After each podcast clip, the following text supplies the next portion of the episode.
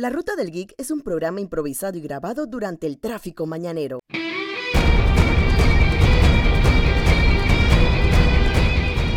Hello, Hello, bienvenidos una vez más al auto de la Ruta del Geek. Les saluda Jorge y Alicia. Y, ok, bueno, vamos a aclarar un par de cositas aquí. Finalmente vimos, lo disfrutamos y lo volvimos a ver más de una vez. El Zack Snyder Justice League. Para los que no saben, nuestro review sin spoilers está en nuestro canal de YouTube. Pero, dedicado también a todos los que nos han seguido desde que me iniciamos con el formato podcast. El review con spoilers está tanto aquí en formato Como de en audio nuestro como en spoiler YouTube. cast en nuestro podcast en Exacto. Spotify y otros canales donde pueden leer. Exactamente. Y aquí nos acompañan casualmente Darkseid y Superman. Y vamos a hablar, no sé, Alicia, ¿por dónde quieres empezar? De este apoteósico evento que nos ha, nos ha impresionado. Me ha callado la boca, yo quería que lo lograra y me cayó la boca. Yo soy ya, ya, ya estoy full converted to the Snyder Cult. Me siento como Scrooge cuando eh, le, lo visitaron los fantasmas de la Navidad. Estoy creyendo en milagros ahora mismo porque no pensé que iba a haber nada tan apoteósico, épico, glorioso como lo que salió en esa película, especial en la última, la última que la última hora. Sí, más que nada, ok, lo que pasa es que la película, como todos sabemos, dura cuatro horas. Esto, las cuatro horas están divididas más o menos de la siguiente manera. Las primeras dos horas es como el seteo, la introducción de algunos personajes como Cyborg, que esta es la...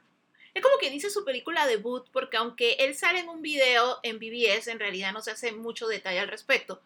Esto, también igualmente hacen seteos como de Flash, que es el mismo caso, o sea que en la película anterior vimos un video donde él estaba como en un supermercado y, y el video se glitchea, entonces tú como que algo pasó, pero no sé exactamente qué.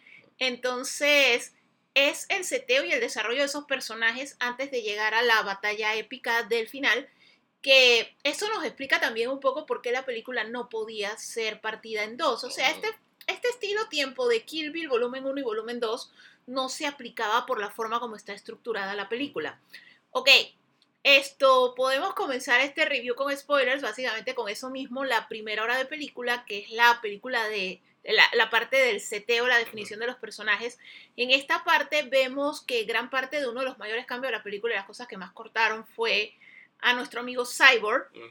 Esto, Cyborg sí tiene una historia, de hecho, a- en este spoiler cast, un detalle que quiero recalcar es que lo que a mí más me conmovió de la historia del personaje de Cyborg, ya aparte de las cosas que él hizo cuando ya tenía los poderes, es el hecho de que él, su relación era más cercana con su mamá porque su papá era el típico científico, como quien dice el científico loco, que me la paso trabajando en un laboratorio y no estoy en los momentos clave de la vida de mi familia. Y la mamá siempre estaba allí. Entonces ahí no solo la escena del accidente, que es la razón por la que él termina siendo un cyborg, sino que hay una escena que es que él ya de por sí era muy inteligente y habilidoso con las computadoras, y entonces él había hackeado el sistema de la escuela para mejorar la nota de una compañera que había perdido a los padres y por eso no estaba estudiando. Entonces, la, la manera en la que lo defiende la mamá de una vez te crea una conexión de la situación de él, de que él era cercano a su mamá. Y en el accidente en el que él perdió su cuerpo, perdió a su mamá, que era su mejor amiga, su contacto, la que estaba ahí siempre para él. Y quedó solo con el papá. Es que esta es la primera parte en la que te voy a interrumpir, discúlpame.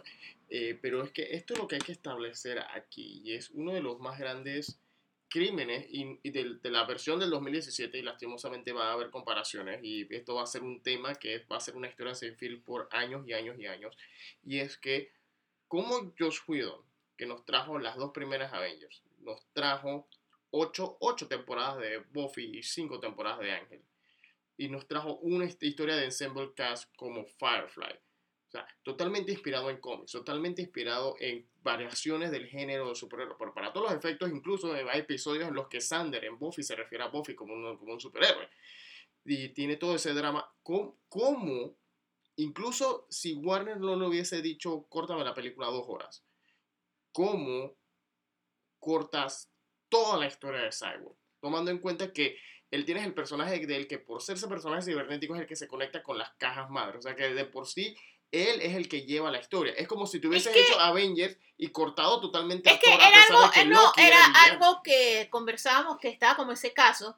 Esto, lo que ocurre es lo siguiente, o sea, en realidad nosotros no sabemos si a Joss Whedon se lo tragó un vórtice temporal, o sea, Exacto, el hombre no ha aparecido no ha aparecido como desde para decir su opinión, o sea, La última pero vez... ni esta boca es mía con respecto a, Exacto. no, lo que pasó con Ray Fisher fue esto, o lo que estaba pasando en Buffy la, fue la- esto, la- no, no ha la contestado última nada. vez que Josh Whedon dio la cara en referente a esto fue como de las últimas veces, fue como en septiembre o noviembre, cuando un representante de él, él dijo que ante las tantas acusaciones que estaba dando Ray Fisher, dijo que los personajes de color habían sido editados de la película por la corrección de colores entre un No, formato de sí, filmación y pero el lo que yo me refiero es de que no, Pero en a general a lo que yo me refiero es al hecho de que él no, o sea, no tenemos su lado de la historia, no solo con respecto a los escándalos, no solo con el hecho de que él hacía casi imposible trabajar con él, no, me refiero al hecho de cuál fue su criterio de selección para lo que él cortó. O sea, lo que nosotros sabemos es que a él lo trajeron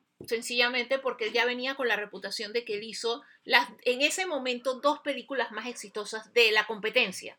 Entonces, y que hizo las películas de Ensemble Cast de la competencia, las dos primeras. Entonces era como que, chuse, tu currículum habla por ti. Ok. Ah, eso mismo. Pero el asunto es que fue como una mala selección porque cuando tú ves la trayectoria cinematográfica de Joss Whedon y tú ves la trayectoria, y no solo cinematográfico, porque Joss Whedon es más televisión que nada, pero a lo que yo me refiero es a que cuando tú ves la trayectoria de los dos, tanto lo que ha hecho Joss Whedon en cine como en televisión, y tú ves la trayectoria de Zack Snyder en general, o sea, desde que hacía videos musicales, o sea, son como el agua y el aceite, o sea, eso es como que tú le digas, ¿qué te puedo yo decir a Zack Snyder que termina una película de Spielberg? Porque son gente que tienen criterios completamente diferentes. distintos, visión, o sea, el mismo ojo como director, Ajá. su propio arte es completamente distinto. O sea, eso como si tú le dijeras a Picasso, hey, Da Vinci se enfermó, termina la Mona Lisa, o sea, te va a salir otra cosa. Exacto. Entonces, el asunto es que la selección fue por el éxito que tuvo con Avengers, ok.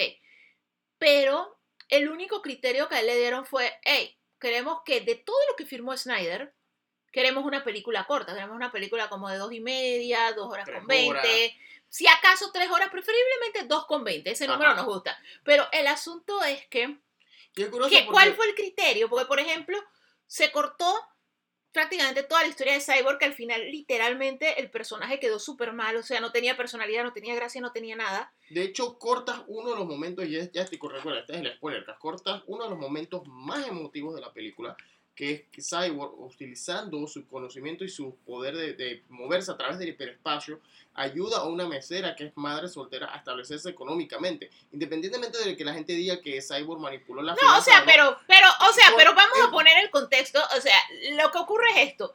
La, la escena es una de las mejores escenas de la película porque es Cyborg, esto, él está en conflicto, o sea, cuando comenzamos la película muchas cosas nos las cuentan en retrospectiva, pero él, él ya es Cyborg y obviamente no se siente bien siendo Cyborg, o sea, era este muchacho que era el mejor jugador, o sea, era el mejor jugador de el equipo de fútbol americano de Ciudad Gótica tenía todo el futuro por delante, súper inteligente, o sea, el muchacho tenía el mundo en sus manos, el muchacho tiene este accidente.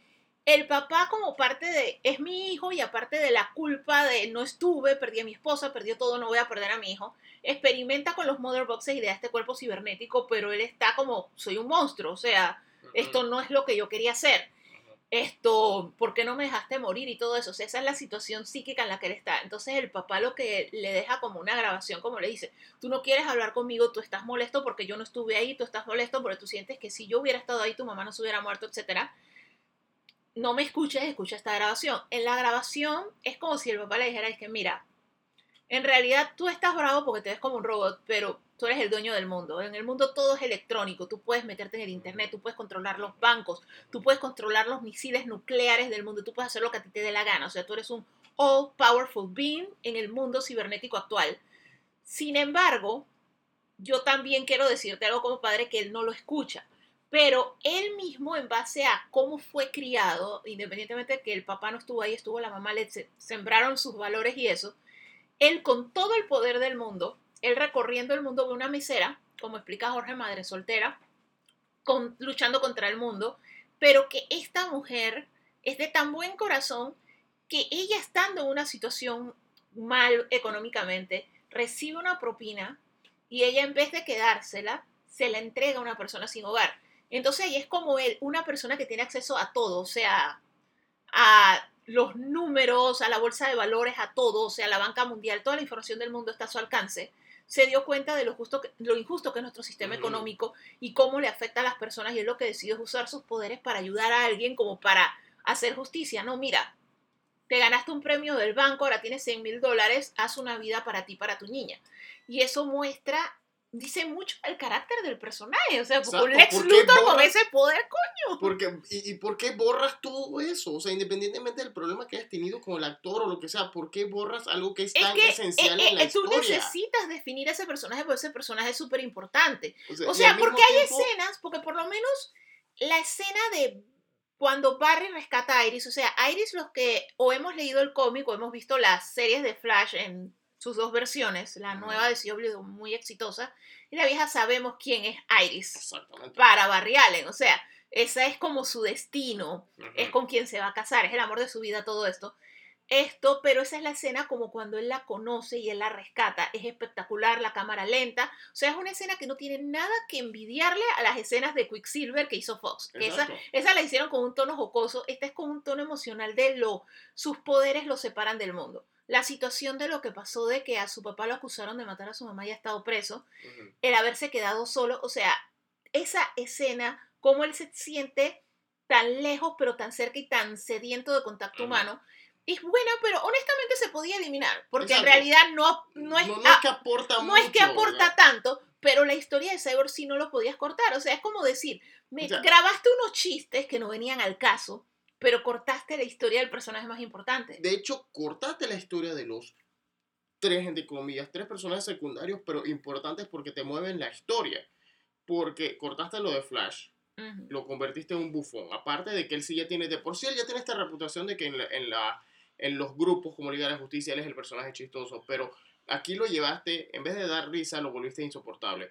Mientras que borra la historia de Cyborg que es central. Y borras la historia más importante, el villano. Pues le eliminaste toda la motivación y toda la, la razón de Sí, existir. porque de Steppenwolf. sencillamente Steppenwolf era el- como este monstruo gigante soy extraterrestre malo que quiere punto, conquistar soy malo golpeo. punto. Pero entonces acá, lo, no solo Zack Snyder lo rediseña, que, eh, bueno, gustos personales, mucha gente le gustó el rediseño, yo todavía tengo issues con el rediseño, pero lo que me gusta de A mí que- solo me preocupa el rediseño que dentro de cinco años eso se va Exacto. horrible. pero por lo menos, no pero por lo menos en mi caso, le, me gustó que el rediseño, con todo y que no es bueno estéticamente, a mi gusto, es práctico. O sea, aquí sí ves a Stephen Wolf con una fuerza de la naturaleza y si, o sea, si no le pueden ganar a él, ¿qué chance tienen los héroes cuando Sí, lleguen o sea, Darkseid? son decisiones creativas extrañas que no comprendemos. Igualmente al inicio de la peli, en los momentos cuando Diana comienza a ver como la historia, de donde vienen los mother boxes y todo eso, sí cuentan la historia de la batalla que ocurrió en los tiempos de la antigüedad,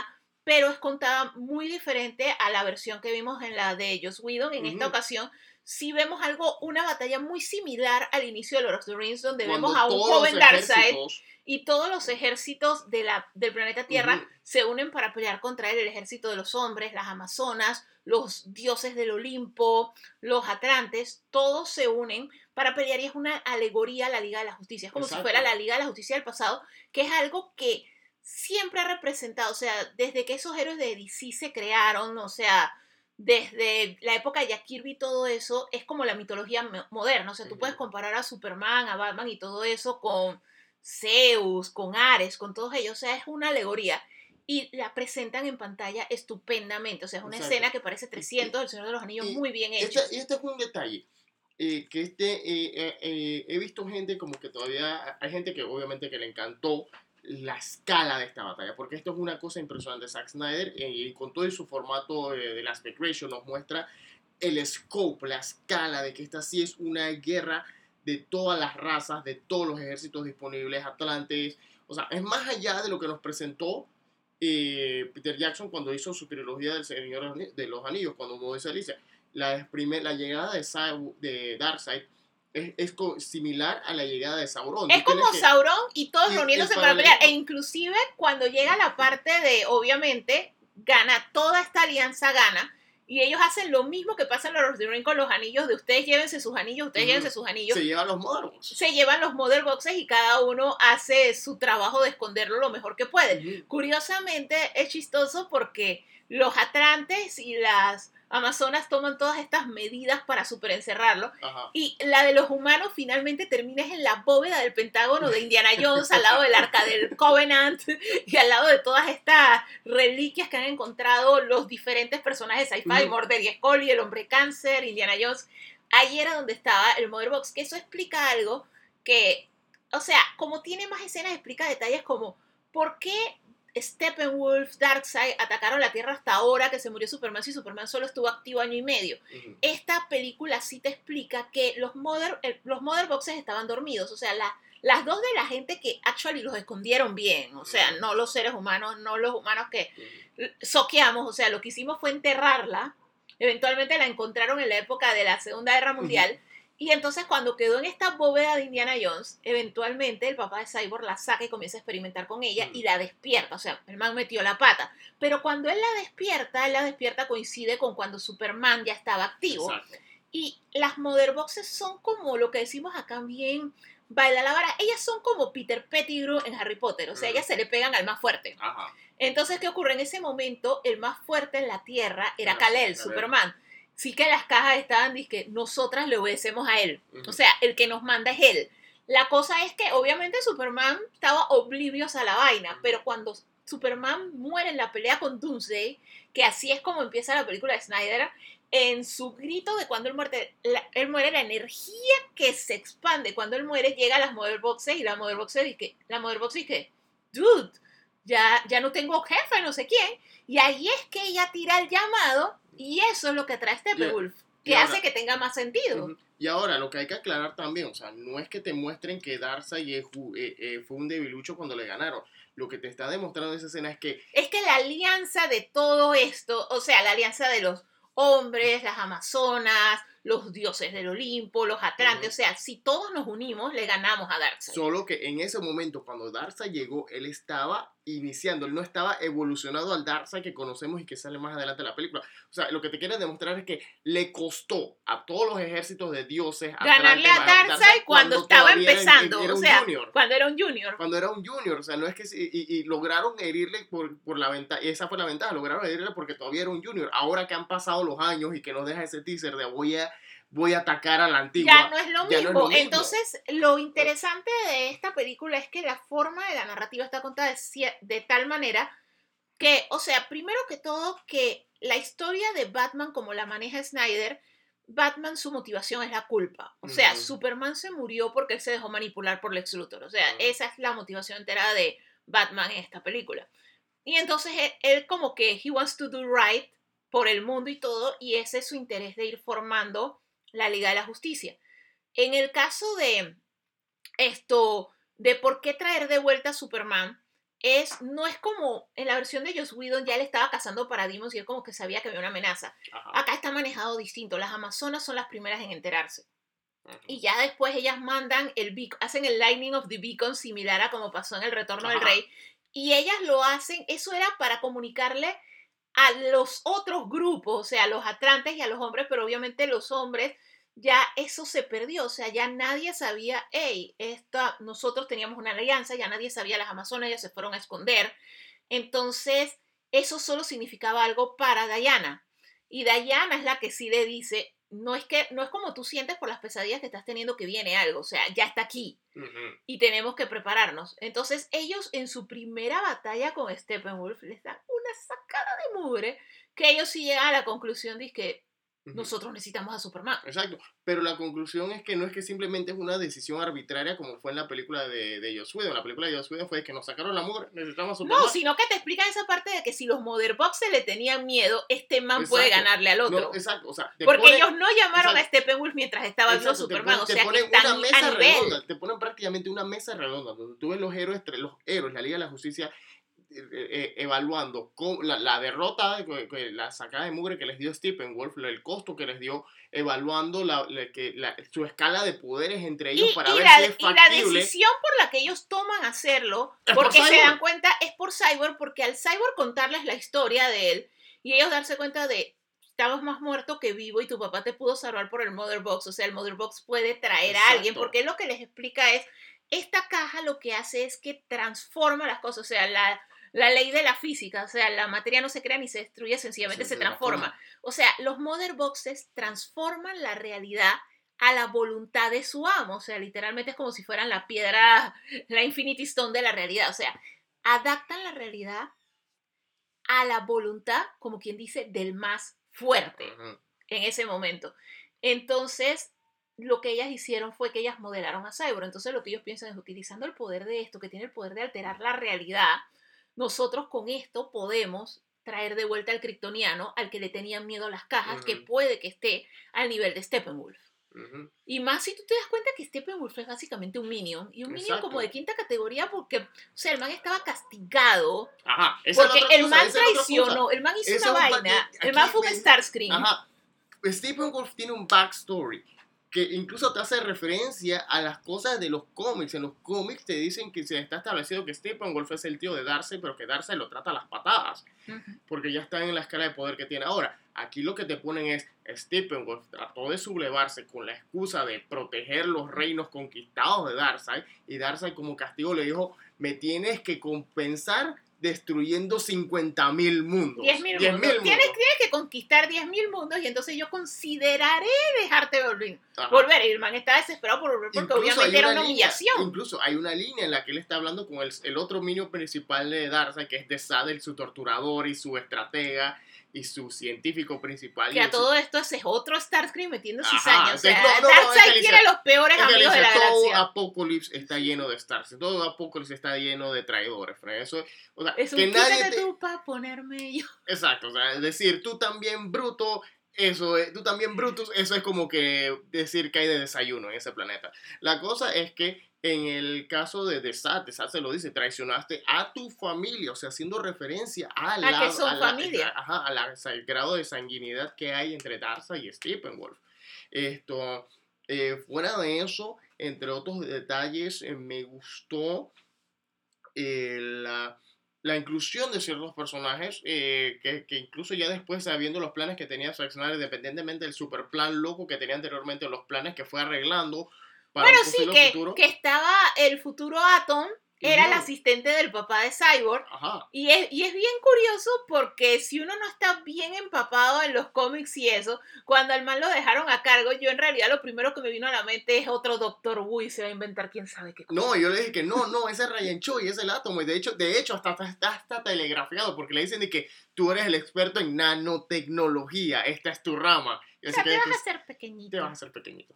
La cosa es que, y está eso, aparte de eso, hay bastante, hay bastantes guiños, más, más guiños de lo que uno esperaba, porque eh, están, están los guiños de self-awareness que Zack Snyder fue poniendo de- debido a, lo, a la campaña de- sobre Sí, las esto, fundaciones de, contra Con- el suicidio. como él vivió lo que pasó con su hija Autumn, de hecho hay una escena en la que hay una toma bien grande de un póster de una fundación antisuicidio y el póster mismo lo dice, no está solo, que es como él mandando el mensaje de pide ayuda, o sea, imagínense en algo, en una película que está en HBO Max, en mercados como acá, que estuvo en Google Play, estuvo en Apple, que tenga un mensaje tan clave de no estás solo, busca ayuda. Eh, esto es muy valioso y eso viene por lo que él vivió. O sea, Ujú. Zack Snyder es una muy buena persona. Exacto. O sea, uno lo ve en los detrás de cámara en las entrevistas. Y entonces un detalle importante es que su familia pasó por algo tan difícil como esto y él no quiere que otras familias lo pasen.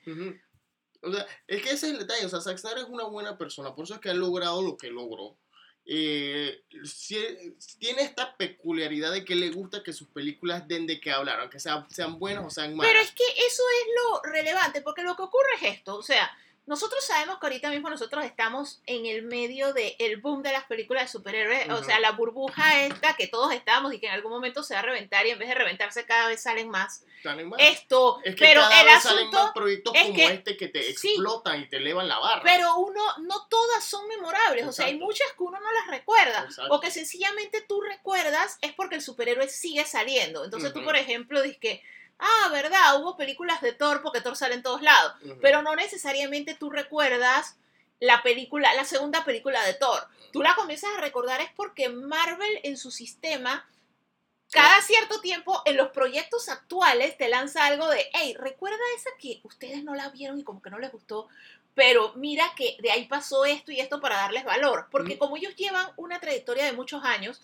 ellos te tienen que recordar lo viejo. Pues en el caso de DC, que no ha llegado a tener tantos años, Zack Snyder lo que quería es que te queden imágenes grabadas que independientemente de que pasen los años, tú las recuerdas. O sea, Man of Steel tal vez no será la película de superhéroes más del agrado de todo el mundo, pero por ejemplo, la escena cuando Superman Es- vuela por primera Superman vuela por primera vez, se te graba, o la escena cuando llega Wonder Woman a pelear con Batman y Superman, no solo por el chistecito ese de ella está contigo, sino la cara de emoción de ver a de Wonder Woman vez. mientras Exacto. pelea, o por ejemplo, todo el mundo recuerda cuando Jonathan Kent le hace la señal de no vengas, o como cuando eh, le revela la nave a Clark y él le dice, yo no pudiera sencillamente pretender seguir siendo tu hijo. O sea, es una película que tiró tantas cosas que al final de cuentas es súper memorable. Mientras que hay muchas películas de superhéroes que no han llegado a ese punto. Y eso es lo que dice Zack. O sea, yo quiero que mis películas te hagan pensar. Yo quiero que mis películas sean algo que tú recuerdes. Yo quiero que mis películas sean algo que la gente discuta. Y es lo que hemos estado haciendo. O sea, desde que salió Man of Steel, y ¿por qué Superman mató a Zod? Ajá. O sea, las películas de él dan de qué hablar. BBS, ¿por qué se dejaron manipular del ex? ¿Pero por qué pasó esto? ¿Pero por qué todo se resuelve por Marta? Y entonces es cuando ya tú vienes con la filosofía de que no, es que el hecho de saber que tenía una mamá es lo que lo hace por primera vez a Batman ver a Superman como un ser humano. O sea, no verlo como este dios extraterrestre que nos va a matar a todos. Entonces son esos detalles que sigue pasando el tiempo y los seguimos discutiendo, los seguimos Ajá. mencionando. Ahora, Y, y- por eso es que va a Zack. Exacto, y ahora volviendo también eh, rapidito al tema de Cyborg, antes que se me olvide, y esto lo mencionamos en un debate que tuvimos sobre la película que, que pueden ver en YouTube también, eh, pero una de las cosas que me gusta de Cyborg es que te muestra el conflicto interno o te muestra el viaje interno que hay de la psiquis de Cyborg eh, integrándose a la tecnología del Motherbox. Y es curioso que nos presenta imágenes que solamente o se han visto en cómics o que solamente se han visto en animaciones, usualmente cuando los personajes están soñando. Hemos tenido que 20 películas de X-Men y en ninguna nos presentaron el plano astral como tal. Y es una película donde hay psíquicos, mutantes telépatas y todo, y nunca nos mostraron algo como lo que vimos acá con Cyborg viendo el poder, las cosas que él puede manipular a través del ciberespacio. Al mismo tiempo vemos lo que es el Flash eh, y el viajando a través del Speed Force, eh, que es una de las mejores escenas de- de- del, del final. Yo creo que eh, Alicia y yo estuvimos que estar gritándole a la tele como viejitos viendo la novela cuando, cuando no sabíamos si Flash iba a poder lograr el cometido, tomando en cuenta de que ya Zack Snyder nos había metido en miles de entrevistas y en miles de pietajes todo lo del Nightmare, de que si la película iba a quedar inconclusa o en un cliffhanger. O sea, estábamos preocupados por en, en qué momento iba a terminar la Sí, película. porque en realidad uno está, no, no se siente en las cuatro horas, Exacto. pero llega un punto que tú tienes el, tú tenías el miedo a sabiendas de que la película ya se había publicado que iba a acabar en un cliffhanger, uno dice que Dios mío, que no se acabe aquí. que nos acaba aquí. porque de hecho, tú sí llegó un querías momento. ver. De hecho, llegó un momento en que yo llegué a pensar que Flash tratando de correr para evitar que se, uni- se creara la Sí. unidad, yo llegué a pensar que el Flash del Nightmare era este Flash, que él se te- terminaba transportando perdiendo. Es que lo que ocurre es, y es un detalle muy importante, o sea, la película a nosotros nos encantó, Ajá. es espectacular, o sea, es mil veces mejor que la anterior. Exacto, Y es una no muy existe. buena, y es una muy buena película de superhéroes. O sea, está al nivel de Spider-Man 2, está al nivel de X-Men 2, Spider-Verse. está al nivel de Spider-Verse, o sea, es una muy buena película de superhéroes. Pero esta película, o sea, algo que no logró cuajar DC es tener como una estructura de historia en lo que todo fuera congruente. O sea, Mm, lo que ha creado Snyder es congruente con lo que creó Snyder. Exacto. Pero la Wonder Woman de Patty Jenkins, sus películas no son necesariamente congruentes Exacto. con lo que creó Zack. Hay incongruencias como cuando Wonder Woman hace una mención de yo perdí a alguien una vez y no, no, no, men- no hace alusión al 84. O sea, ella Exacto. perdió a la misma persona dos, Dos veces. veces. Esto, y hay detallitos así. Y no hay, conexiones que no hay con Aquaman. Queda el misterio ese de por qué usan burbujas para hablar en esta, pero en Aquaman no hay burbujas. Ellos en la película Aquaman hecho- ellos hablan normal. hecho, Entonces en llegamos a la una- conclusión de que escena, maybe en esta película, Ajá. en, el- en una escena, están en un bote. No, no, no solo eso, sino que hay una escena en particular Ajá. en la que Mera le dice a un guardia atlante, le da órdenes y ellos hablan como en chillido de delfín. Sí, que eso es lo que nosotros pensamos, que al final fue la clásica de las películas. O sea, que todos los atlantes y eso eran... Y que para la película nos lo traducen a nosotros. Ajá. Pero la película lo traduce para que nosotros comprendamos. Porque en Pero, ningún momento pero abren la nunca burbuja la de burbuja. Lo único es que estábamos viendo Aquaman y ellos sí tienen una escena en un bote. Ajá. O sea que ellos para tener una conversación bien con Arthur sí se meten en un lugar donde hay aire. Ajá. Que es muy probablemente porque sí Mera menciona varias veces en la película de Aquaman esto de que las personas que son como la realeza, que son como los más puros que se han mezclado menos, tienen ciertas cualidades, es como si fueran los Numenor en Lord of the Rings. Entonces es probable que sea eso, que hay algunos que, que necesitan la burbuja y otros que no, pero en realidad no se desarrolla y queda como inconsistente. Exacto. Esto, las películas de Zack Snyder, los arcos que él estaban creando necesitaban cosas como la película de The Batman, pero no la que vamos a ver. La que La originalmente de Ben Affleck, que Ben nunca Affleck. fue. La que iba a ser Ben Affleck contra Joe Manganiello como Destro. Y es, mira esto, este dato curioso, mira este dato curioso. Tenemos esta película, nos pone personajes de las otras películas de Marvel como actores. Pero tenemos a J.K. Simmons como Commissioner Gordon. Sí. Tenemos a Joe Manganiello, que él había salido en las películas de Spider-Man de Sam Raimi, él era Flash Thompson.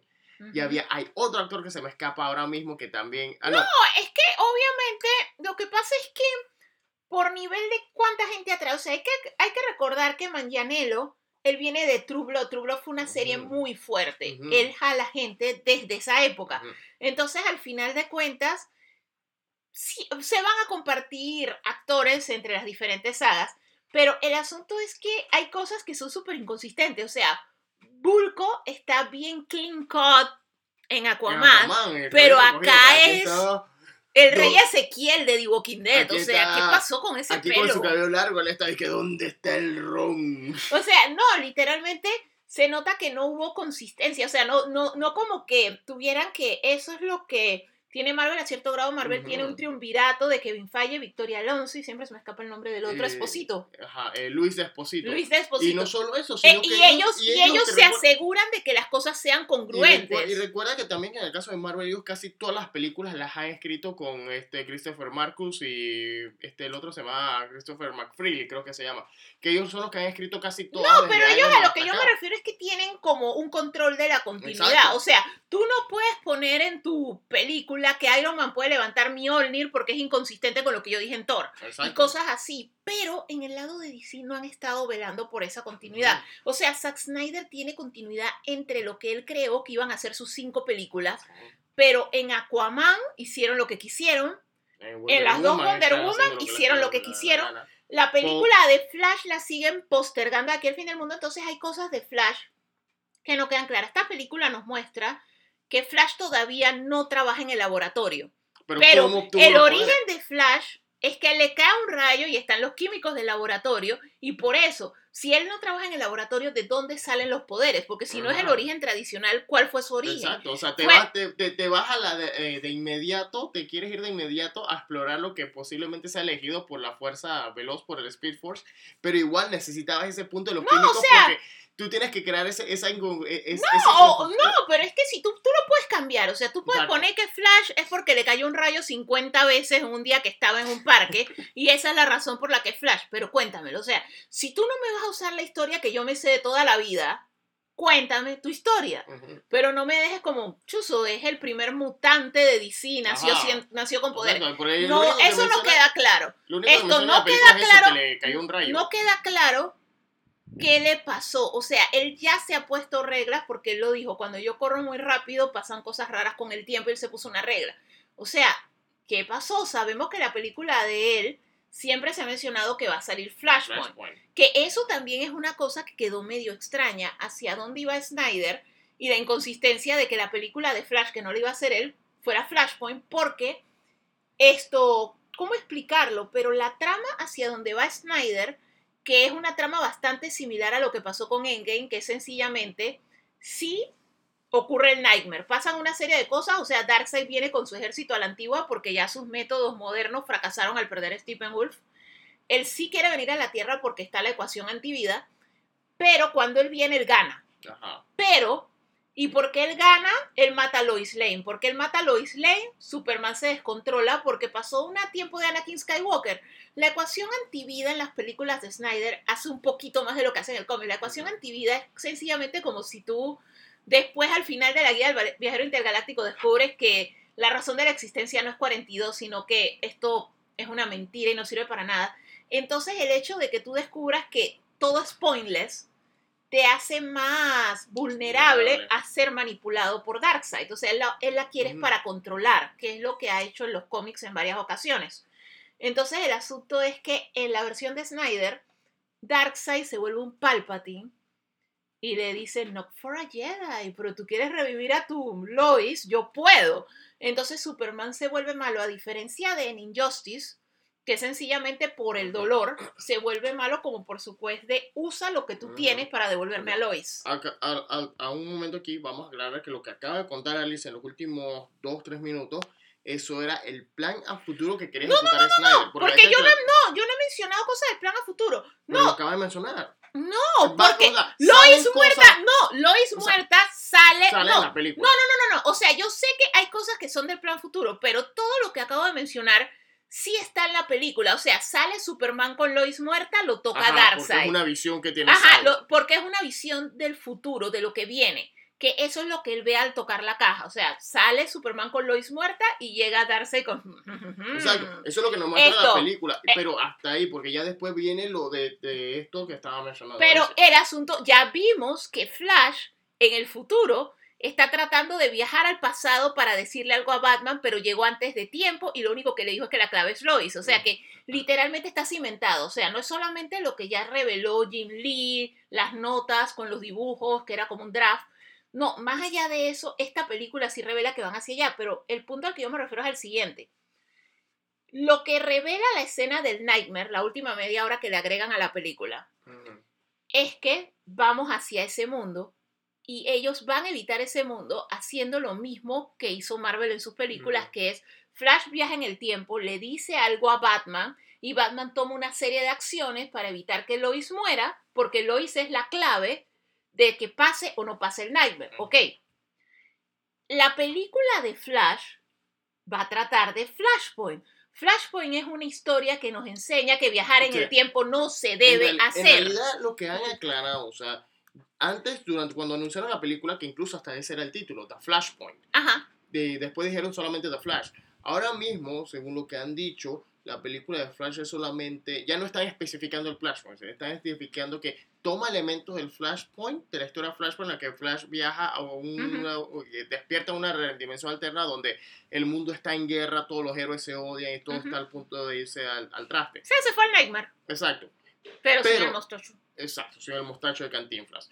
La cosa es que en este caso, lo que ha dicho, lo que se ha dicho de la película de Flash es que simplemente lo han resumido o simplificado a Flash viajando por el multiverso, que por eso es que supuestamente se encuentra con Michael Keaton, que supuestamente se encuentra con Ben Affleck, que supuestamente sí, se es encuentra que- con una Supergirl Es que lo tienes que latina. cambiar y eventualmente se va a encontrar con Grant Gustin porque ya lo vimos Ajá, en porque Crisis. es exacto, eso es- Porque ya salió en Crisis en la serie de que Flash. de hecho es Grant Gustin el que le da El nombre de Flash.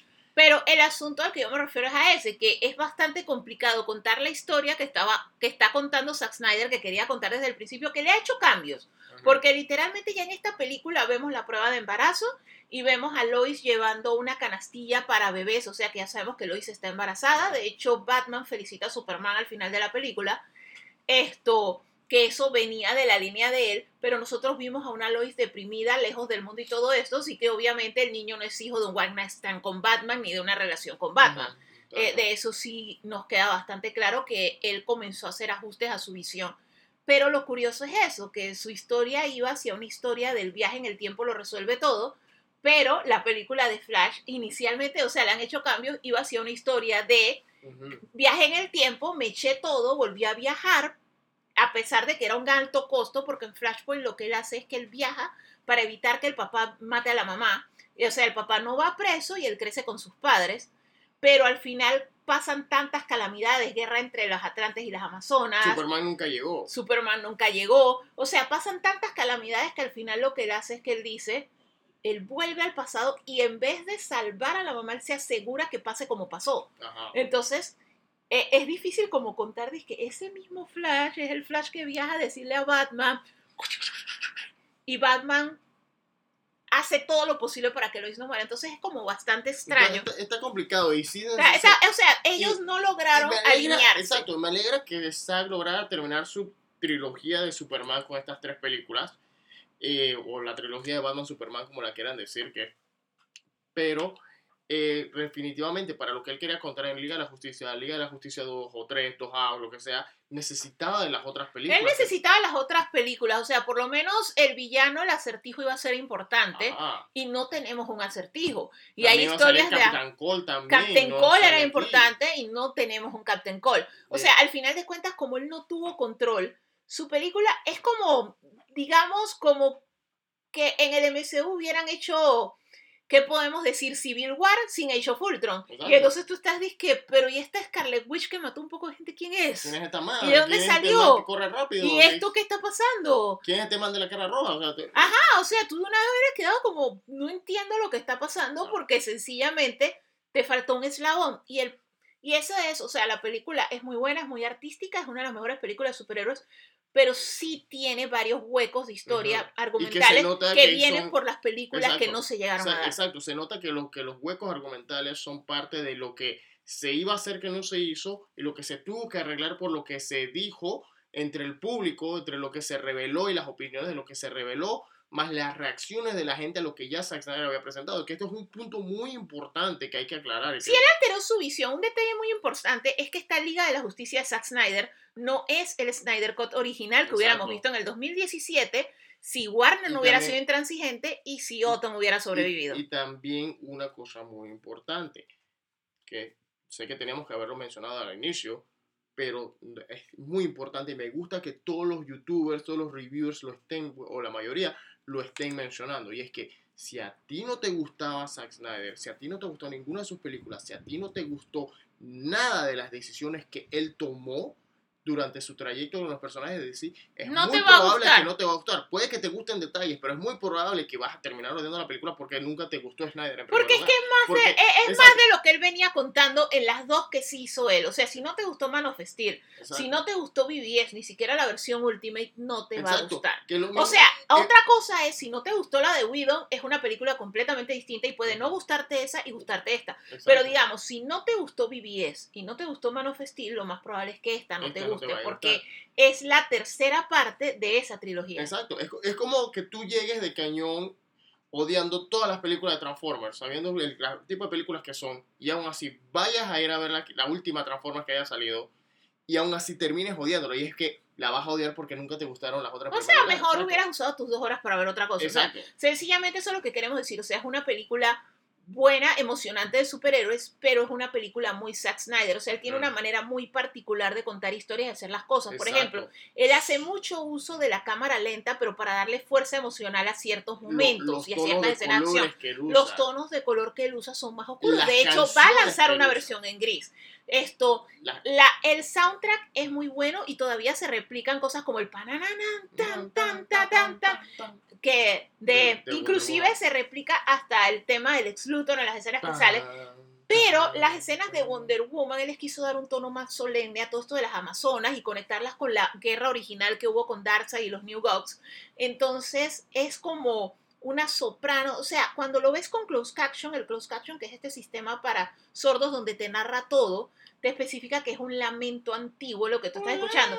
El lamento antiguo sale cada vez que sale Wonder Woman. O sea, ya cuando ya sí está peleando, ya en las escenas casi finales, y vuelves al tan. De hecho, una vez los, lo tocan pero suave, pero el resto de las veces es. Ah. Entonces, le da impacto emocional. O sea, no es un soundtrack que yo recomendaría escuchar así como música de gimnasio o algo así, porque no, es Y- y bastante esa, es la- triste. esa es la otra cosa, que el Zack Snyder, este- o sea, una vez más, este es el mundo de la Liga de la Justicia, el mundo de DC como se lo, bajo los ojos de Zack Snyder. Los héroes toman decisiones o se toma, la película toma decisiones que uno no aprobaría o que estarían fuera del lugar, o sea, pero con el, con el camino a convertirse en los héroes clásicos, o sea, ver en dos películas anteriores a Superman rompiendo cuello, a Batman literalmente aplastando gente con el batimóvil, o en este caso a Diana literalmente desintegrando a un terrorista en un banco que solo quedó el sombrerito y que descaradamente You know, for kids. y que descaradamente la una película- niña le diga es que quiero ser como tú cuando sea grande, pero el problema es que estos, los héroes estaban, como la manera en que Zack Snyder lo estaba viendo, y finalmente lo entendí, es que él estaba viendo a los héroes estaban, estaban tan rotos sea, que su son historia héroes- era llegar al punto héroes- clásico. no, lo que pasa es que usualmente hay maneras de contar la historia. O sea, usualmente la historia del superhéroe siempre se cuenta del superhéroe como el Flash, el Peter Parker, esto, el joven que descubre que tiene poderes y todo esto com- como Shazam de, ay, puedo hacer esto, qué cool, recargo celulares, y cosas así, y voy haciendo cosas y luego, primero muchos comienzan con el camino egoísta, ya después muchos comienzan a, con gran poder viene una gran responsabilidad, así que tengo que hacer algo más y van como por ese crecimiento que es literalmente como un niño que va creciendo, va a la escuela, aprende a hacer cosas y eso. Así es como normalmente se cuenta la historia. En el caso de Zack Snyder, él nos cuenta la historia de héroes que sí van a llegar a ser los héroes que nosotros queremos, pero no empiezan así, no empiezan con ilusión, no empiezan con optimismo, empiezan rotos. O sea, Barry por la situación de su papá en la cárcel y todo eso está completamente roto, está completamente solo.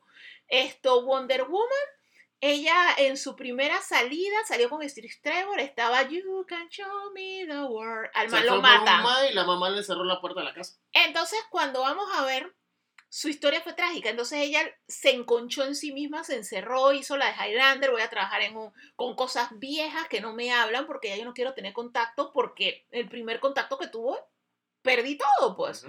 Esto, de ahí, Bruce Victor Wayne, Stone. no, lo- no estamos en su inicio, o sea, estamos ya, como quien dice, en su, el ocaso de Batman. Exacto. Y está harto de la Estamos- vida. Esto es Batman año 10, que ya está harto de la vida. No, esto es a- Batman como año, ¿qué te puedo decir? año 20. 15, una cosa La así. cosa es que si no inclusive ya también- perdió, inclusive ya perdió Mm. a uno de los Robin y, Y un no Robin olvides- que era su hijo Y no adoptivo. te olvides también, obviamente, el, el personaje principal, verdadero personaje principal, Cyborg, Cyborg. Cyborg perdió, perdió su mamá, perdió su cuerpo eh, durante el transcurso de la película, Hasta pierde al papá. está roto. Es- o sea, el asunto de Aquaman. De hecho, la escena que yo sí detesté de la película, o sea, completamente es Aquaman yéndose al muelle. O sea, la escena que todo el mundo ama porque es Jason Momoa quitándose la camisa y todo eso, pero la tiró al mar. Eso contamina. Si una tortuguita se. Bueno, obviamente eso es el clima nórdico y quién sabe. Si una narwhal, pues no una tortuga, una narwhal.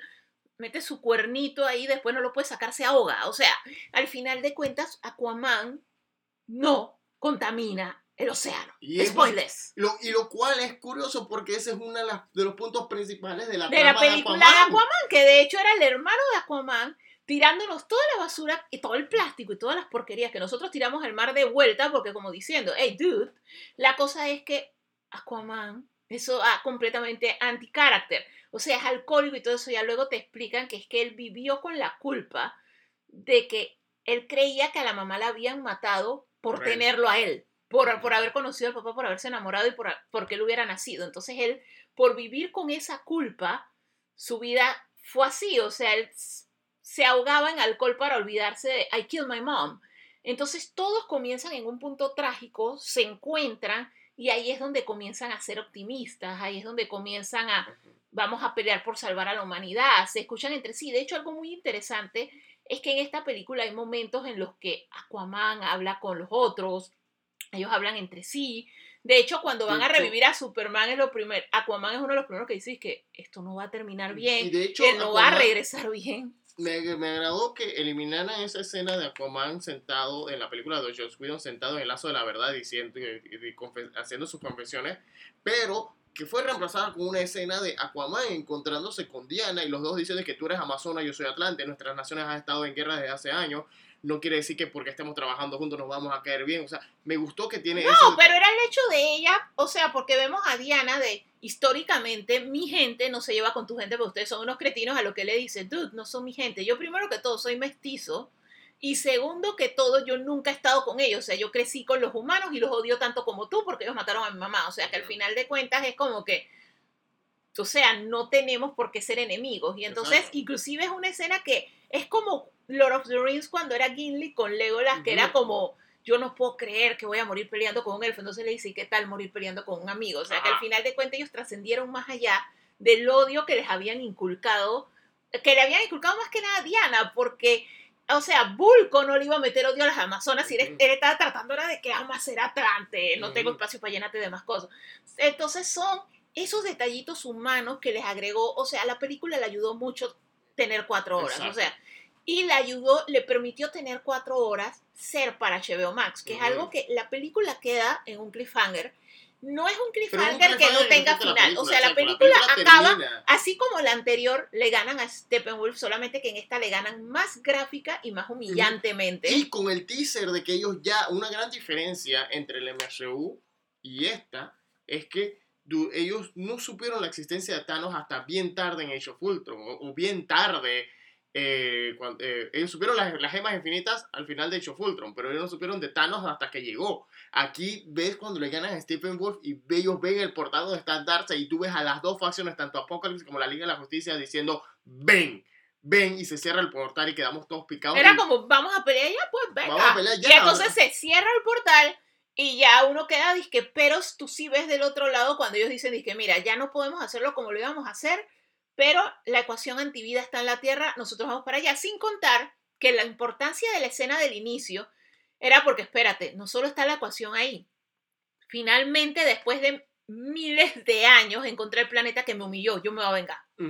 Que Exacto. eso también es parte de su motivación. Tiene, tiene doble motivación para Ujú. venir a la Tierra. Y Y ya sabemos que es algo con lo que detalle- un- iba a detalle que no continuar en hemos grande. hablado es Superman traje negro. O sea, que el- de, de las escenas apenas despierta Superman es, como hemos mencionado, Zack Snyder lo que logra es que cierra su trilogía de Superman que inicia con Man of Steel. De hecho, cuando él sale con el traje negro es idéntico y la esa primera escena de vuelo en Man of Steel eh, cambia Y la escena la cuando escena él va a buscar el traje, él escucha a sus dos padres y de hecho hay audio nuevo de Jonathan Kane motivándolo, De hecho, totalmente ser un diferente. De héroe. hecho, aceptando que se había equivocado cuando lo trató de aconsejar en Man of Steel. O sea, es un, e- es un cambio total lo que hay. Esto me agrada que cuando él tenga el traje, eh, eh, o sea, la misma pelea de él contra Stephen Wolf ahora es súper brutal y aún así no se siente eh, que te afecte, que te dañe el personaje, o por lo menos el, el personaje que se había creado Snyder para acá. Eh, no es como un cambio drástico como lo hizo Joss Whedon, que de una vez te presentó al Superman clásico y, y en medio de todo su bigote y cosas, pero, o sea, es un Superman que igual todavía se mantiene, igual está dispuesto a pelear si es necesario. Y, No, y es un Superman, y es un que Superman que, honestamente no está emo como estaban las anteriores. O sea, en esta Superman tiene anime, tiene ánimo, perdón, y él, y él cuando, o sea, él revive, él tiene sus momentos con Lois, después tiene su momento con la mamá, y él lo que dice a la mamá es, a mí me revivieron para algo, o sea, yo tengo que ir, porque ellos, si lo hicieron, fue porque me necesitaban. Entonces, él va primero a buscar qué traje me pongo y todo eso, y él va a su nave, y cuando él va a su nave es cuando él escucha a los dos padres, y entonces él opta por el traje negro, que es un traje que le permite cargarse más de sol, casualmente porque él sabe que esta gente me buscó para algo grande.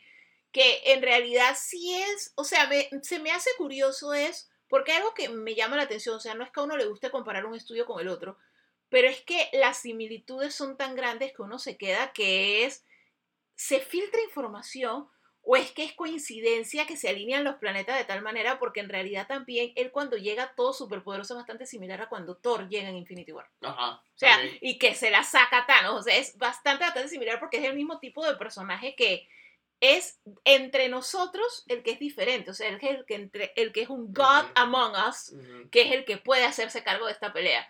Es- entonces, la pelea para Superman sencillamente es de agua, pero com- como les decíamos, o sea, es que Steppenwolf era el Minion, o sea, él no es el Big Bad. Ajá. Él sencillamente estaba tratando de reivindicarse y en medio de tratar de reivindicarse, no solamente estaba tratando de conquistar la Tierra como un planeta de los 10.000, sino que él descubrió que aquí estaba algo que quería darse y era su chance. Y bueno, ya para cerrar, vamos a cerrar igual que la misma película que nos cierra con eh, un super epílogo, un mejor epílogo desarrollado con, lo que, con los héroes tomando las decisiones que los van a tomar, ya sea para sus próximas películas que se darán o no se darán. Eh, te setea lo que ya habíamos visto en la escena postcrédito final de eh, la versión de Joss Whedon, que es Lex Luthor contra- contactando a Dextro, que obviamente Para eso ya, era para- ya formar la liga la- de ellos, ya sea la League of Doom. o la Liga de la, la Pandilla de la Justicia, La Pandilla de la Justicia. Doom, la Sociedad Esto, Secreta. y es, la, es esa escena le da pie a, A la, la película, película de Batman, Batman de que Ben Affleck, porque es cuando ya le dicen a Dextro que Bruce Wayne es Batman. Y luego de eso está el, el infame epílogo de la realidad del El Nightmare. Nightmare, que nos vuelven a presentar el Nightmare. Ujú. Y en esta ocasión, en el Nightmare, vemos como cuál es el team que se unió, que es Mera, porque Aquaman murió. Murió y esa escena sale. Y esa escena sale en la visión de Cyborg. Esto también tenemos como parte del equipo a Flash, Flash. que no sabemos por qué tiene el bigote. A Cyborg. Tenemos a Cyborg, que tiene un poco de maquinaria encima. Y Batman, Deathstroke y el Joker, y son los que quedan tra- tratando de hacer la, sí, el Joker, o sea, no precisamente este, pero el Joker, el Joker. con su risa. Con- O sea, es una Jared Leto en esta vuelta trae un. Se ve más creepy ve y lo más creepy. Es un interesante mejor Joker, es el, es, el, es el taunting que le hace a Batman y de hecho Batman es como con cuidado, no digas algo que yo no quiero que esta gente escuche. Entonces él lo que le estaba era... Porque lo que pasa es que le dicen como, el team de Batman le dicen que es que tú no has perdido a nadie y el Joker le dice, él, él es el especialista en perder, él perdió a sus padres, él perdió a su hijo adoptivo, no sabemos si va a decir algo más porque como les decimos, está el tema ese de lo que él quería hacer con Lois versus lo que hizo. Esto, pero igualmente perdió el, ten- el desarrollo, una amistad con Superman Una- y al Superman una- volverse malo lo perdió. Es una escena bien lograda con todo y todo, de que es una escena que se agregó nueva, eh, basado en archivos que tenías antes, eh, que se grabaste a los actores por separado. O sea, es, eh, es un logro esa pequeña escena, a pesar de que realmente la, escena, y, y la- es para, realmente la escena no te afecta el resto de la y es película. para ver un poquito algo, o sea, ver tomas diferentes del Nightmare de lo que habíamos visto anteriormente. Ajá. Entonces, el Joker y Batman llegan como a una tregua para trabajar juntos para tratar de evitar la situación y llega el Evil Superman del Nightmare. Y ahí es donde queda la escena, o sea que en realidad nosotros no sabemos cómo asumir. Lo que un detalle interesante que revela la escena es el hecho de que el guasón en medio de su taunting sí le dice a Batman cuántas veces has cambiado la realidad, que es un feeling tiempo de Steins Gate, de que Batman está tratando de salvar a Sukurisu y revive y repite Re- y repite y repite. y todavía no logra Y- porque y- la clave y- es Lois y él no lo sabe Y eso es otro punto importante. Eso también es no solo lo que han cambiado líneas de tiempo, sino que también es el, el universo de Zack Snyder aceptando que existe un multiverso que también, independientemente de si las cosas hubiesen salido bien o salieron mal como pasaron realmente, Sí. sabemos que se da pie al, a que existen los otros proyectos que se están desarrollando, que se habían desarrollado en medio de todo este caos que Warner Otro hizo. detalle interesante es que al final se descubre que todo lo que vimos del Nightmare otra vez era una Nightmare, una pesadilla que estaba teniendo Batman. Cuando Batman se despierta de esa pesadilla, a su casa llega Martian Manhunter. Martian Manhunter llega a la casa de Batman, es la segunda escena en la que lo vemos, porque otro cambio de la película fue que cuando Lois habla esta- con Marta en esta, Marta es Martian Me Manhunter tratando de que ella vuelva al mundo de la vida. escenas, uno por el factor sorpresa de, de que fue La primera es súper sorpresa. Es súper sorpresa. Y también porque, ¿sabes? Que, que este, como Lois había conocido a Martian Manhunter como el general Swanwick. O sea, la relación él la tenía era con Lois más que con los demás. Ajá. O sea, él también, él estaba como Diana, o sea, tengo poderes, estoy en este mundo, pero todavía no he decidido actuar. Pero ahora sí viene algo grande, o sea, algo que no lo van a poder hacer si no ayudamos todos los que tenemos Exacto. poderes. Y yo tengo interés en este mundo porque he vivido aquí mucho tiempo. Exacto. Entonces, ya está dispuesta a ayudar. él- pero otro detalle curioso es que que Lois- esa escena, eh, la escena final cuando él sale iba a salir Green Lantern. Ajá, iba a salir Green Lantern. Mira que me gustó porque, independientemente de que iba a salir Green Lantern, o cual- lo que sea que hayas pensado en ese momento, me gustó que esta escena era tu escena Nick Fury, tu escena de, de alguien diciéndole a Batman de que, ok, reuniste a la liga, genial, pero vienen vainas grandes, viene algo más grande, necesitamos que todos estemos juntos, no solo los superpoderosos, tenemos que hacer que toda la gente, que asumo yo que por eso es que él contactó a Lois, para ella como por su poder de la prensa y diga, hey, humanos, Vamos a unirnos todos. O sea, el, la batalla final, o sea, la batalla final a la que va todo esto, o sea, van a estar la Liga de la Justicia junto con Martian Manhunter, pero van a estar los Atlantes, van a O sea, estar va a la... ser el equivalente Pero a la batalla, batalla del inicio, pero también van a estar, en teoría, los ejércitos del mundo. O sea, el mundo se tiene que unir porque es la única manera de ganarle a Darkseid. Ahora bien, no hay garantías de que lo vayamos a ver. Esto ya hay un movimiento, hashtag release the Snyderverse, Restore the Snyder. Restore the Snyderverse, Pero que también salió la gente de Warner diciendo que tal, que no es la prioridad. no, o sea, ellos salieron diciendo que no es la prioridad y que no está en planes, pero que algo no esté en planes no necesariamente es que esta película No lanzarla no estaba en planes, pero hubo una pandemia mundial, tuvieron que migrar del formato tradicional de lanzamiento que era lanzar en cine para tener una plataforma de streaming para competir con Netflix, Disney Plus, Apple Plus, Pico, DMC Plus y a todo el mundo le gusta Plus. Gracias a Dios que HBO no se volvió Plus. El asunto fue que Se volvió Max. se volvió Max. Ellos necesitaban una plataforma de streaming por la situación que pasó y al final de cuentas algo que ellos negaban que iban a hacer, de hecho por mucho tiempo hasta negaban que existía y salió. O sea que muchas cosas pueden pasar. puede pasar. HBO Max necesita contenido y hacernos felices a los fans hace que nosotros querramos pagar los Y 15 realmente- dólares por el Y servicio. realmente es una película que lo vale, independientemente que la veas en dos días, en un solo día. Porque La película horas totalmente vale la pena Estás verla. enganchado una vez La película empieza. es muy buena Pero y como hemos dicho, o el sea, potencial de que siga y con ese nivel de calidad un. Snyder que le den libertad creativa sin tanto, sin que, o sea, el estudio se meta ni nada y lo dejen fluir. En HBO es bueno para ambas ojalá- partes, es bueno para AT&T HBO porque van a tener contenido para tener nuevos suscriptores y es bueno para Snyder porque es una plataforma, así como Ajá. fue para él trabajar en Netflix en su película de zombies, que fue una experiencia relax y con support, es lo que él recibiría del Team HBO. Y al mismo tiempo también que ojalá que Warner recapacite sobre las decisiones que toma sobre sus proyectos grandes, porque esto que le hicieron a Zack Snyder no es la primera vez que lo hacen, lo han hecho en varias películas, lo han hecho en varios proyectos de DC, pero solamente que esta fue la, la primera vez. Y gracias más que nada al poder del social media y de los rumores de internet que la cosa se manifestó y se le vol- volteó la tortilla y esperemos que esta vez permitan a los directores trabajar. Y si no te gusta lo que está haciendo el director hazlo lo antes, no lo contrates, No, o sea, sencillamente Exacto. O sea, si ya tú ves la propuesta, tú te sientas en una mesa, te presenta lo que quiere hacer, la idea que tiene, y no te gusta, dile thank you next. Exacto. No dejes que filme, trabaje y todo eso para tú luego decirle que lo que tú estás haciendo no me gusta. O sea, Exacto. o lo que tú empezaste lo va a editar otro que no es tu estilo, o sea, y es una costumbre que tiene Warner, la tiene Disney, ha pasado miles de veces, o sea, esta no es la primera película, o sea, tenemos la Suicide Squad de David Ayer, tenemos la Ant-Man que nunca se dio porque el director se fue, tenemos solo tenemos la desgracia, se llama tenemos Solo. hasta Rise of Skywalker también que ha sido otro, otro O sea, ha, ha pasado muchas veces. O sea, si ya tú eliges a alguien y tú te sentaste, ya tú hablaste, ya tuviste la visión de esa persona y ya tú tomaste la decisión, déjalo. O sea, al final, las historias son.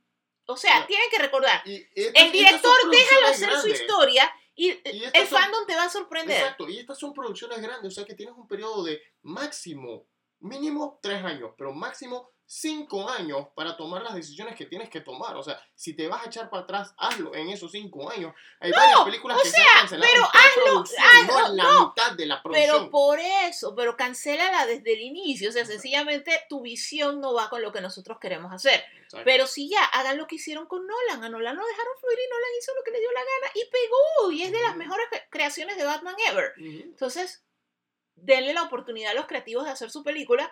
Y en el caso de esto, Restore the Snyderverse en Exacto. HBO. O sea, literalmente Snyder necesita tiempo. O sea, por cómo él procesa, sus películas no van a ser cortas. Ujú. Entonces, que siga trabajando en HBO donde podemos verlo en la comunidad de nuestra casa, que podemos verlo En mil en horas si quieres. una hora por día o las cuatro horas seguidas o si lo sube a cinco horas, las cinco horas seguidas, como sea, pero tienes el poder de decidir. Estás en tu casa, estás cómodo, no hay tranque, no hay commute, no hay popcorn caro. O sea, es otro mundo. Entonces, por consiguiente, denle la oportunidad de desarrollarse ahí. Y como están trabajando multiversos, puedes seguir el de CW seguir. con series como Superman and Lois, que está buenísima si no la han visto. O puedes, y puedes seguir también con el cine, con otras películas que Puedes no se seguir, conecten. Exacto. Si no lo vas a hacer, no- si- Pero si mantén la congruencia Exacto. en HBO Max y te cuenta esta historia hasta el final, porque Exacto. en realidad todos con todo y mira que ya Snyder nos contó Exacto. cómo acababa, lo queremos ver. Exacto, y, y mira lo que ellos lograron en CW, en televisión, lograron contar las crisis de las tierras infinitas. O sea, ya, porque, más, si quédate en HBO, Quédate en HBO, que es televisión, y al final de cuentas sí vas a poder llegar hasta una crisis de las o a un evento así porque coge años, o sea, mucho antes de crisis. Si tú sumas la cantidad de episodios de Arrow, la cantidad de episodios de Flash Legends of Tomorrow Y y de Supergirl. todo y Supergirl y de todas las series en realidad, antes de ellos llegar a eso, ellos tenían más de 100 horas. Ajá. Entonces, Puedes hacerlo. eh, exacto, o sea, hacerlo. en una plataforma de streaming Y el- ya, y ya, y- tienes el, todo el y ya el. Barry Allen de televisión conoció el Barry Allen del cine. O sea, que quién quita que esos dos universos no se puedan... y- y- Man, ¿tú te imaginas que la batalla, de que, que con todo esto que ha pasado y que se dé lo que estamos deseando que pase, vaya más allá y logran hasta negociar eso? Que la batalla contra Darkseid no sea la batalla del mundo contra Darkseid, sea la batalla de los universos contra Darkseid. Sí, o sea, hay- eh, son infinitas posibilidades, pero el asunto es que sí, a nosotros en lo personal nos encantaría sí ver la oportunidad de que Snyder lo terminara. Obviamente sabemos que él va a modificar cosas porque hay algunas cosas de hacia donde él iba que si eran como que si le hicieras un tweak sería un poquito mejor. Pero tampoco es que te voy a... res- de- Pero no es que te voy a... No, pero el asunto es que él solito llega a su conclusión. Es como lo de Lois, él solito lo empezó a cambiar. O sea, no es que... O sea, cuando él le dieron los 70 millones de dólares y la opción de tirar el Snyder Cut, ya nadie le estaba diciendo y él hizo cambios.